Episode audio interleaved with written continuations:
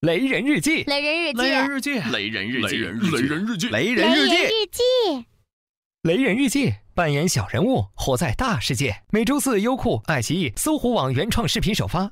如果要听音频，在这里就可以啦。想不想雷一下？来嘛！戏台后会无期。哎，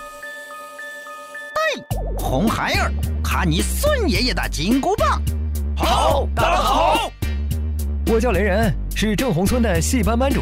农闲时，村里人都爱来村口看戏，从历史剧到神话剧，从伦理剧到话片剧，不同题材，各种故事，崇拜英雄，嘻哈黑暗，演出滋润了村民闲到蛋疼的生活。村里来了新村长，新官上任三把火，第一把就直冲我而来。村长说，演出是我们村的特色产业，要大力扶持。我满心欢喜，期盼着能排演《铁平梅》。可第二天，满村的告示让我惊呆了。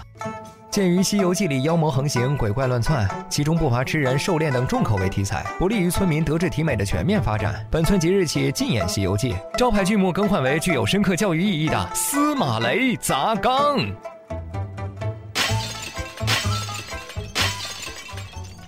很长一段时间，村口的台子上就只有这一种声音：哐哐哐。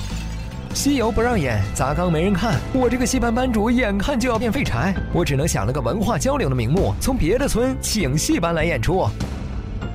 我想知道我是不是参与了谋杀。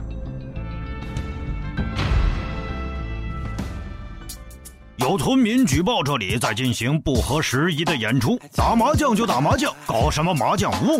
花旗村的刁民懒惰散漫，排戏也是换着法子黑咱们村。我们要吊销雷人的演出许可令，以后不管是咱村还是外村的戏，演出前都要给我先过目。麻将屋被叫停了，婆媳大战成主流。嫂子真美，成亲十年，我们离婚吧。我看的眼睛好干涩。偶尔还会有高要村的戏班来演画片戏，进击的矮子、山贼王，后来也不来了。村长说画片戏就应该演杨洋洋。好，弄死灰太狼！村民们憋闷的已经 cry。听说隔壁东村上演了几出猛戏，什么村长的游戏、绝望媳妇儿、破产哥俩，还有东村热。村民们都买高价票去看，场场爆满。村长很生气，找人在村口修了一堵墙，拦着村民不让去。那是一个风雨交加、乌云密布的晚上，我领着村里的年轻人，自带板凳，背着瓜子花生，集体翻墙去了东村。暴雨，你拦不住我对破产哥俩的痴恋；狂风，你砍不断我对东村热的向往。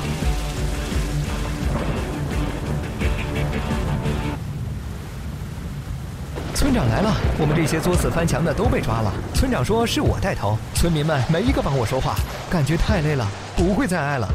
村长来牢里看我，扔给我一本《红楼梦》。村长说要放我出去，他说喜欢黛玉葬花，改这个要葬花那段。我出来了，我看村口的墙又加高了。听说最近主要演英雄戏，高大伟岸、手撕敌人的英雄。我把改编的红楼交给了村长，我回家睡觉，日出而更，日落而息。我媳妇儿每晚去看《嫂子真美》，我儿子特别喜欢杨洋洋。我不再去村口看戏，也不想去翻那堵墙，看书吧，看书挺好的。尼玛！花谢花飞，飞满天。村长辛劳有谁怜？游丝软系飘春榭，村长鞠躬尽翠芒。闺中女儿惜村长，脏活累活全都扛。手把花儿献村长，再给村长做衣裳。做呀嘛，做衣